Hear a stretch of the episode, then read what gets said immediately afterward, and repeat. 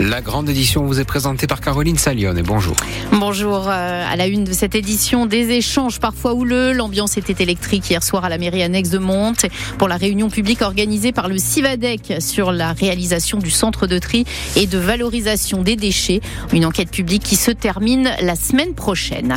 Si demain matin entre 10h et 10h30 votre téléphone déclenche tout seul une sonnerie stridente, pas de panique. C'est un exercice d'alerte au tsunami mis en place par la préfecture de la zone de défense et de sécurité sud. La Corse fait partie des neuf départements de l'arc méditerranéen potentiellement exposés au risque.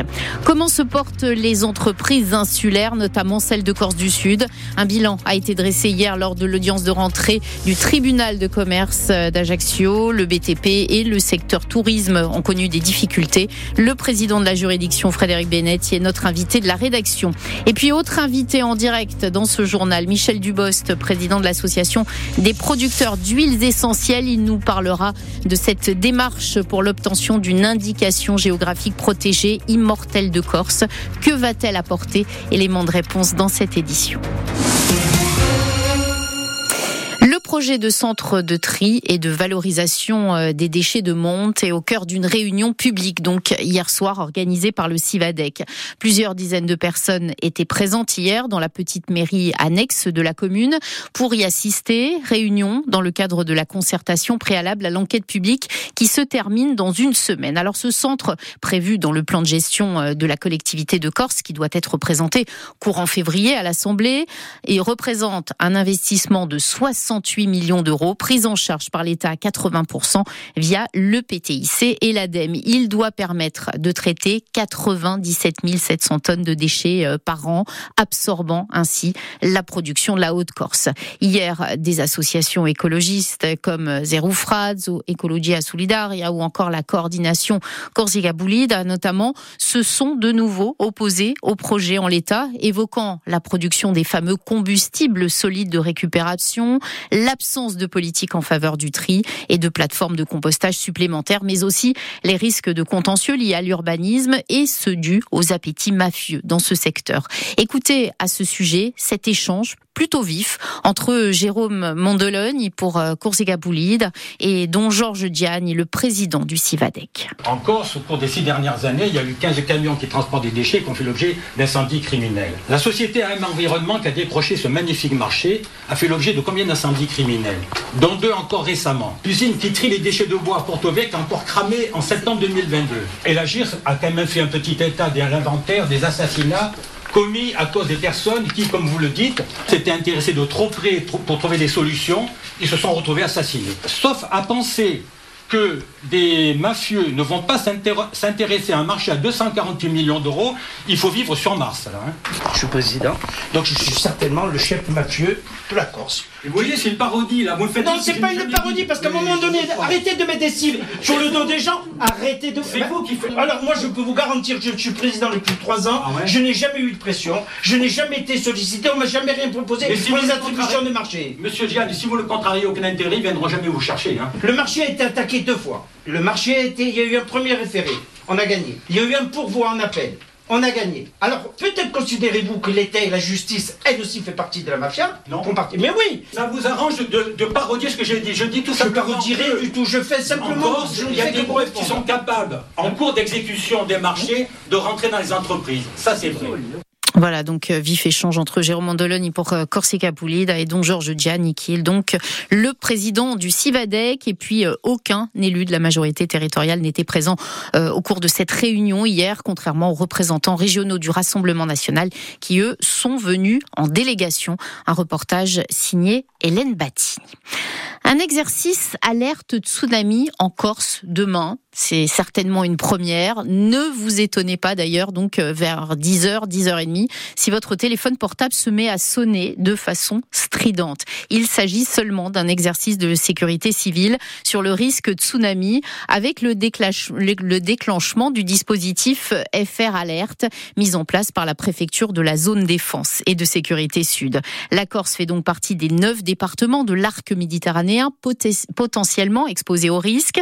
Seules les communes situés sur le littoral seront donc concernés. Et l'objectif pour les services de sécurité, eh bien, c'est de tester à travers cette opération le nouveau dispositif d'alerte et d'information des populations mis en fonction en juin 2022 sur le territoire. Le reportage de Jean-Philippe Thibaudot. Si vous entendez demain sur votre téléphone portable cette sonnerie, ne paniquez pas, il s'agit d'un exercice alerte tsunami. Les habitants des zones concernées recevront entre 10h et 10h30 une alerte tsunami qui se matérialisera par la réception d'une notification accompagnée d'un signal sonore spécifique, y compris pour les mobiles en mode silencieux. C'est effectivement une procédure un peu particulière. Magali Chappet, directrice de cabinet de la préfecture de Haute-Corse. Puisque en fait euh, l'alerte se fait euh, via les opérateurs euh, téléphoniques.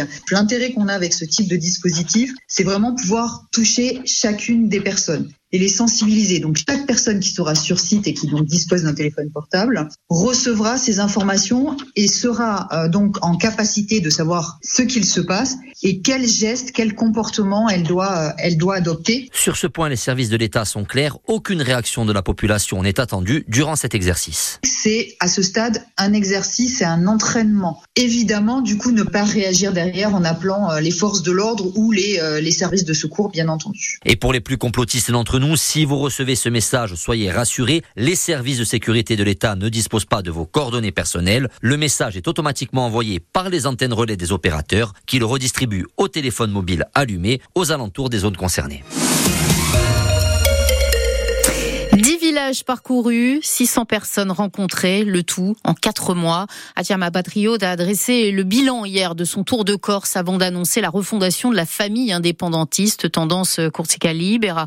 Rendez-vous a été donné le 28 janvier à Corté. Une démarche initiée il y a quatre mois à partir de l'appel du FLNC, c'était le 1er août 2023, de créer une plateforme de résistance patriotique. Hier à Ajaccio, une quarantaine de militants étaient présents autour du porte-parole d'Atiam. Jean-Philippe Antolini, qui a rappelé les fondamentaux. Sans surprise, les deux premières problématiques qui sont revenues dans toutes les réunions quasiment, ça a été le problème de la colonisation de peuplement et le problème de la spéculation immobilière, c'est-à-dire euh, le peuple et la terre. Rajouter à cela, bien évidemment, la, la langue et l'identité. L'autre problème qui a été abordé dans de nombreuses régions a été le problème de la vie chère. Euh, les Corses n'en peuvent plus de payer l'essence plus cher, de payer les courses plus chères qu'ailleurs. Nous allons aujourd'hui donner rendez-vous à l'ensemble des gens qui se reconnaissent dans notre démarche et qui veulent nous aider à porter ces fondamentaux du nationalisme qui ont été depuis trop longtemps oubliés par de trop nombreuses personnes, y compris certainement par nous-mêmes. Nous leur donnons rendez-vous tous le 28 janvier prochain à Corti, à l'université de Corse, pour euh, faire une assemblée générale et structurer cette démarche et tous ensemble. Même Corinne Front, même Palatine. Nous avons lancé un appel aux militants aux sympathisants, aux individus. Nous avons lancé un appel qui soit au-delà des partis, au-delà des sigles, au-delà des associations ou des syndicats. Voilà, Jean-Philippe Antolini qui répondait aux questions de Paul Ortoli. Une page d'histoire récente au menu hier soir euh, de Contraste, l'émission mensuelle de France 3 Corse en partenariat avec RCFM et Corse Matin. L'historien Pierre Dautelonde est venu présenter son dernier ouvrage intitulé Aux origines du nationalisme corse contemporain 1959-1976, publié aux éditions Piazzolla. Il y a eu, explique-t-il, en amont, une phase revendicative sans arrière-pensée puis à partir de 1966, une phase régionaliste avec la création du Front régionaliste corse et de l'Action régionaliste corse des frères Simeoni. Elle s'est refermée en 1973 avec l'appel de Castellar, où pour la première fois des militants réclament l'autonomie. La période actuelle est-elle un aboutissement où l'histoire n'est pas terminée? Réponse de Pierre Dautelonde. Moi j'ai tendance à considérer qu'on s'approche d'un aboutissement, qui serait l'œuvre à ce moment-là d'une nouvelle génération qui doit beaucoup au père fondateur de la deuxième génération, celle des frères euh, Simeoni, de Charles Santoni, etc. Je, je, me suis amusé à regarder euh, les années de naissance des actuels responsables, Gilles Simeoni, président de l'exécutif, Nanette Maupertuis, présidente de l'Assemblée, plus euh, Jean-Christophe Angelini, etc. Ils sont nés entre, on va dire, 66 et 75, tous. Ça, c'est la génération de ceux qui, d'abord, sont arrivés au pouvoir, c'est-à-dire ont transformé ce qui a pu apparaître comme une utopie pendant très longtemps, mais ont transformé l'essai l'exercice et, et, de quelle manière au, fil des, des, élections territoriales et qui vont peut-être obtenir ce pourquoi leurs parents se sont battus et se sont euh, beaucoup sacrifiés. Comment vous expliquez que la Corse, qui dans toute son histoire n'a jamais été aussi peu corse qu'aujourd'hui, euh, linguistiquement, démographiquement, culturellement, et qu'elle porte au pouvoir un mouvement autonomiste eh ben, euh, D'abord, je suis pas tout à fait d'accord avec ce, votre constat. C'est vrai que si on se promène dans la rue, euh, on n'entend pas beaucoup euh, de, de, gens parler corse, mais ça dépend dans quelle ville, déjà. Je ferai une différence, par exemple, entre... Je vais, je vais avoir des, des, des réactions hostiles, mais entre, Ajaccio et Bastia. Ajaccio et Bastia. À Bastia, on parle quand même plus fréquemment corse qu'à Ajaccio. Et puis, en fait, on, on, on est dans une période où c'en est fini du romantisme. Le romantisme, euh, bah, ça a été parfait, euh, il y a eu des actions magnifiques dans la mémoire populaire, etc., etc. Aujourd'hui, on en est, dans une phase de gestion, de gestion d'un projet qui a été porté pendant 50 ans et plus. Et aujourd'hui, alors c'est vrai que c'est moins sexy c'est moins sexy. Et de la part de Gilles euh, Simeone, Nanette Maupertuis, etc. Maintenant, c'est à, eux de transformer, euh, de transformer l'essai et d'essayer de remotiver euh, la population. Contraste toi avec Pierre Dautelon d'une émission passionnante à réécouter en intégralité ce soir sur RCFM. Ce sera à partir de 19h. Une page éco à présent. Airbnb a détaillé les sommes reversées aux communes au titre de la taxe de séjour perçue par ces locations. En Corse, la plateforme a reversé près de 4 millions d'euros, un peu plus de 2 millions et demi en Corse du Sud et un peu plus d'un million 300 000 en Haute-Corse. Dans l'île, la ville où les euh, touristes ont le plus contribué, c'est Porto Vecchio avec plus de 620 000 euros versés dans les caisses de la commune.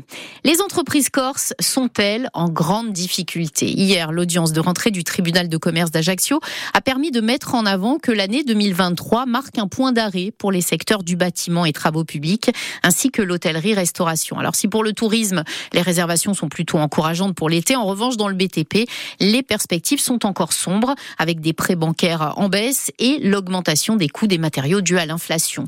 Des statistiques plus qu'en demi-teinte, donc, qui annoncent une année charnière quand même pour les entreprises, Alexandre Antonini. Dernière rentrée pour Frédéric Bennett en tant que président du tribunal de commerce d'Ajaccio. Lors de sa prise de fonction en 2017, la situation était particulièrement stable. C'est en 2023 que la situation se dégrade, liée directement aux après-coups de la crise Covid, l'inflation et le coût des matières premières. Ce sont 324 ouvertures de procédures collectives amorcées, un chiffre doublé par rapport à 2022, en lien avec plusieurs événements combinés à la particularité insulaire, ce qui a naturellement mis en difficulté le système économique. À ce stade, 101 entreprises ont été placées en liquidation judiciaire, ce qui représente entre 75 et 95 emplois. Le taux de redressement judiciaire, quant à lui, explose avec une augmentation de plus de 200% qui menacerait 327 emplois. Les entreprises ont été mises en difficulté par le remboursement du prêt garanti par l'État. Conséquence directe, on constate 904 injonctions de payer. Le ministère de l'économie a annoncé dernièrement un allègement avec une prolongation du PGE pour trois années supplémentaires. Une initiative que les magistrats du tribunal de commerce saluent. Les effets de la crise persisteront en 2024 malgré la baisse des taux d'intérêt dans les banques.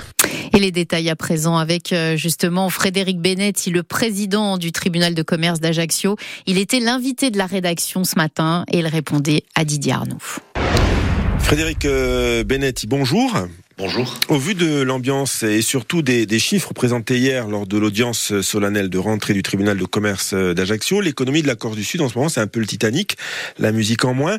Alors on fait dire aux chiffres ce que l'on veut, euh, mais il y en a qui sont particulièrement parlants. Plus 201% de redressement, plus 42% de liquidation, plus 103% de demandes d'ouverture de procédure. Est-ce que aujourd'hui, au vu de ces chiffres, le plus dur est à venir? Alors, euh, pour reprendre un tout petit peu les chiffres et pour euh, reprendre euh, la genèse en fait de, ce que vous disiez, la situation économique en Corse du Sud n'est pas plus préoccupante que celle que la situation économique nationale, puisque l'ensemble du territoire est touché par cette crise, dont les effets aujourd'hui persistent du fait des, des, trois années passées, que ce soit la crise Covid, enfin la crise sanitaire ou éventuellement euh, la crise en Ukraine, l'inflation euh, augmentant, euh, l'ensemble du territoire national est touché par cette crise.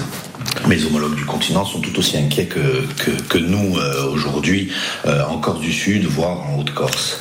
la situation, bien évidemment, est préoccupante, voire critique, et certains indicateurs économiques et surtout judiciaires pour ne parler que d'eux, puisque je suis président du tribunal de, commerce, annonce bien évidemment par ces signaux une, situation préoccupante. les chiffres tels que vous les disiez,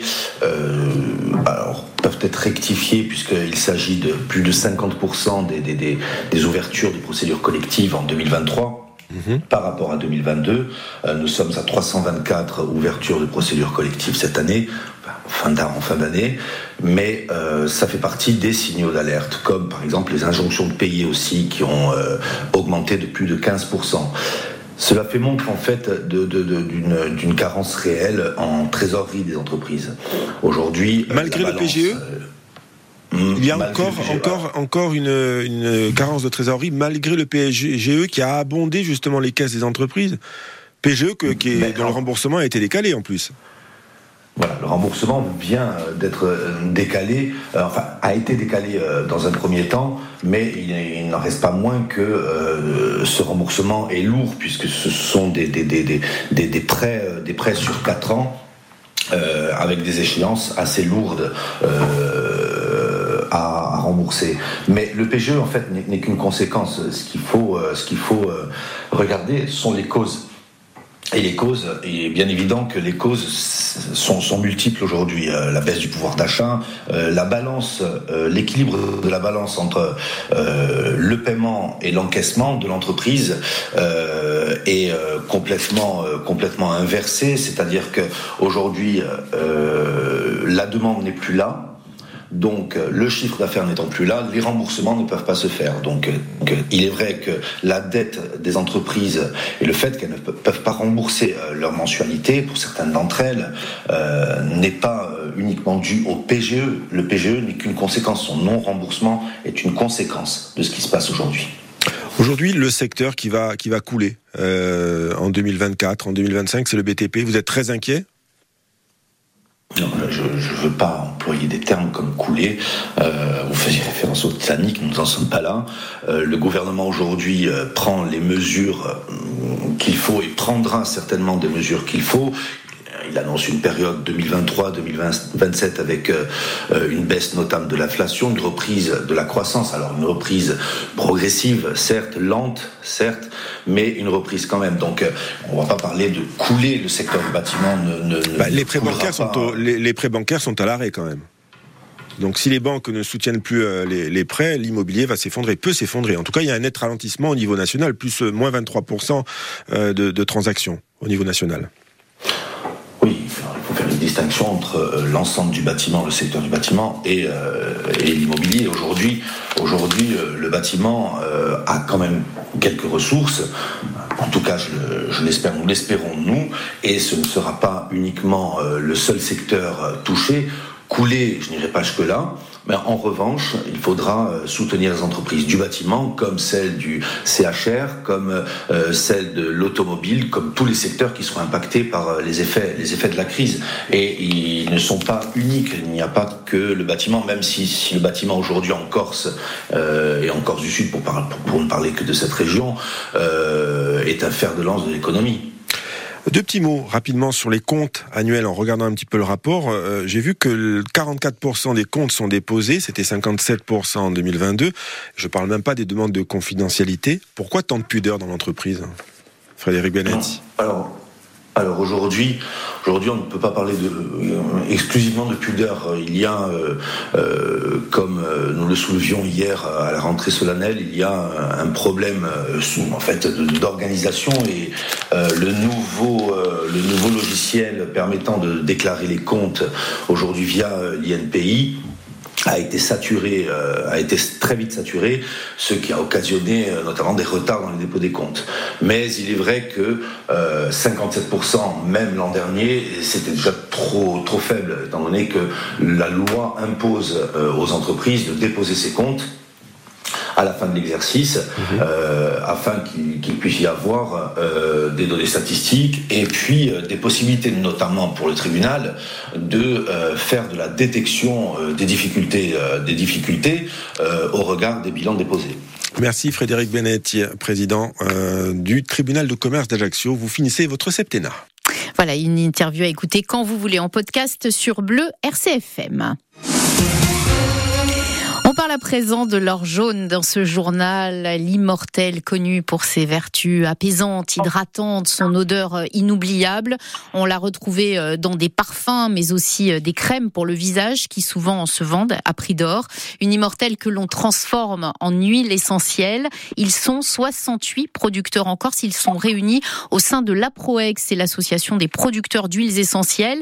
Et euh, nous en parlons ce midi avec son président Michel Dubost, également producteur à Roliano. Bonjour. Oui, bonjour. Euh, merci de nous donner la parole et Euh, oui. bonjour à tous les auditeurs. Alors, votre objectif, c'est l'obtention euh, d'une IGP, une indication géographique protégée, une démarche officialisée lors de votre assemblée générale, c'était le 16 janvier. Que va permettre cette IGP Alors cette IGP va nous permettre, dans un premier temps, d'apporter un petit peu de clarté sur un marché qui est particulièrement opaque. Alors, marché opaque, vous parlez donc euh, d'une concurrence euh, avec euh, d'autres pays qui produisent, ou d'autres régions françaises qui produisent cette, essence- cette huile essentielle? Euh, la concurrence, euh, elle vient surtout des, des ce que l'on appelle des revendeurs d'huile essentielle, euh, qui utilisent effectivement des, des produits venant de différentes régions du bassin méditerranéen et d'Europe, qui les achètent à des coûts euh, très bas par rapport euh, aux coûts que l'on peut supporter ici, hein, comme prix de vente. Euh, donc, euh, et qui de ce fait, effectivement, crée une concurrence. Mais ça n'est pas le seul problème, la concurrence économique. C'est un des problèmes. Mais hein. juste euh, avant de passer aux autres problèmes, juste sur cette concurrence économique, euh, pourquoi elle est vendue, euh, l'huile essentielle donc est vendue moins cher? Qu'est-ce qui fait la différence entre la vôtre et la leur? Alors, d'une part, euh, une grande partie de ce qu'on appelle l'huile essentielle délie crise italienne sur le marché. Le terme d'immortel, comme on a pu le constater, est relativement peu utilisé, utilisé systématiquement en Corse. C'est notre façon d'appeler cette plante que l'on appelle l'hélicryse italienne, par ailleurs en français, Helichrysum italicum de son nom latin, sous-espèce italicum. Donc, euh, il y a des producteurs de la même plante dans les Balkans, en Bosnie, en Croatie, en Bulgarie, en Slovénie, qui peuvent la produire à des coûts moindres, à des coûts beaucoup moindres, en raison tout simplement des, des conditions euh, euh, dans ces pays-là, des conditions économiques. Euh, pour donner un ordre de grandeur, euh, à l'époque de ce qu'on appelait l'âge d'or de, de l'huile On va pas refaire euh, la genèse, hein, Michel Dubost. On Oui. n'a pas le temps. non, donc, très euh, rapidement, parce que ça fixe très les idées, rapidement. si vous voulez. On, on vendait, les producteurs corses vendaient il y a une dizaine d'années, pouvaient vendre jusqu'à 2000 euros du kilo l'huile essentielle d'immortel, ce qui était en fait une juste rémunération. Aujourd'hui, vous êtes obligé de brader cette huile essentielle ou vous continuez à pratiquer euh, les mêmes prix, justement par rapport à cette concurrence? Pratiquement plus personne ne peut euh, arriver à vendre à ce prix-là. Devant nous, les acheteurs nous disent qu'ils ont soit de l'huile essentielle qui provient des Balkans à entre 600 et 700 euros du kilo, donc vous imaginez la différence. Et ça n'est pas du tout la même huile, parce que la même plante, dans des conditions environnementales différentes, produit des huiles de qualité différente, de composition Ouais, donc différente. votre démarche, elle s'inscrit notamment euh, sur la qualité. Euh, Michel Dubost, Oui, cette oui, démarche, oui. elle va être longue, trois ans, c'est ça? Ben, il faut compter à peu près deux ans pour l'instruction au niveau national. Euh, espérons qu'à la fin de ces deux années, nous obtiendrons euh, l'agrément au niveau national, ce qui permettra déjà de dire que notre huile essentielle est IGP. Nous n'aurons pas encore le droit de mettre le logo européen, parce qu'il faudra une deuxième phase d'instruction au niveau européen qui durera encore probablement au moins une année, au cours de laquelle notamment euh, la synthèse de notre dossier sera traduite dans toutes les langues de l'Union européenne, envoyée dans tous les pays de l'Union européenne, ce qu'on appelle une opposition, une période d'opposition, euh, une procédure d'opposition, pardon, durant laquelle tout le monde pourra faire des remarques sur notre projet, etc. Donc vous voyez, c'est un processus Oui, assez long, long quand même. Mais important, mais euh, Dieu sait s'il Oui. est important. Michel Dubost, je vous re- remercie d'avoir été en direct avec nous dans ce journal. Je rappelle que vous êtes président donc de l'association des producteurs d'huiles essentielles. Merci à vous. Merci à vous. Merci. Et on part en Méditerranée alors qu'une récente étude scientifique démontre que le littoral méditerranéen connaîtra des submersions plus rapidement que prévu. La Corse sera largement concernée. Dans Marée Latine, on retrouve le géomorphologue Mathieu Guillard, dit avec Jérôme Souzine très déçu et, assez remonté parce que en fait on, a été défendre notre dossier avec euh, avec pas mal on va on va écouter donc Marie Latine avec le géomorphologue Mathieu Guillard. Le phénomène de subsidence qui s'ajoute à la fonte des glaciers conduit à l'inexorable accélération de la submersion du littoral, y compris de celui de la Corse. C'est ce que rappelle Mathieu Guillard, dit chercheur au CNRS, géomorphologue. Alors que faire? Ce qui manque aujourd'hui pour que ça réagisse, c'est malheureusement toujours des événements catastrophiques. Euh, le, problème, c'est que tant qu'il n'y a pas de, de visualisation d'événements de catastrophe, les pouvoirs politiques, les instances ne réagissent pas. Or, nous, scientifiques, euh, on alerte déjà sur ces phénomènes en disant que, attention, la remontée du niveau moyen de la mer est un paramètre à prendre en compte, mais il se conjugue avec d'autres, notamment la, la, subsidence que l'on connaît dans les secteurs littoraux euh, est aujourd'hui extrêmement dangereuse, puisqu'on voit que une grande partie de la population de la Corse, sans doute plus de 80%, vit sur ce littoral, euh, dans des grandes agglomérations. Le poids des bâtiments va faire affaisser progressivement les, les, les cordons littoraux, et va faire également affaisser euh, les, les, les terrains fluviatiles de basse vallée et progressivement, la mer va rentrer de manière plus prononcée à l'intérieur et menacer les bâtiments. Ce sont des milliards d'euros qui sont en jeu, mais également des, des, des enjeux, euh, on va dire, politiques très très importants.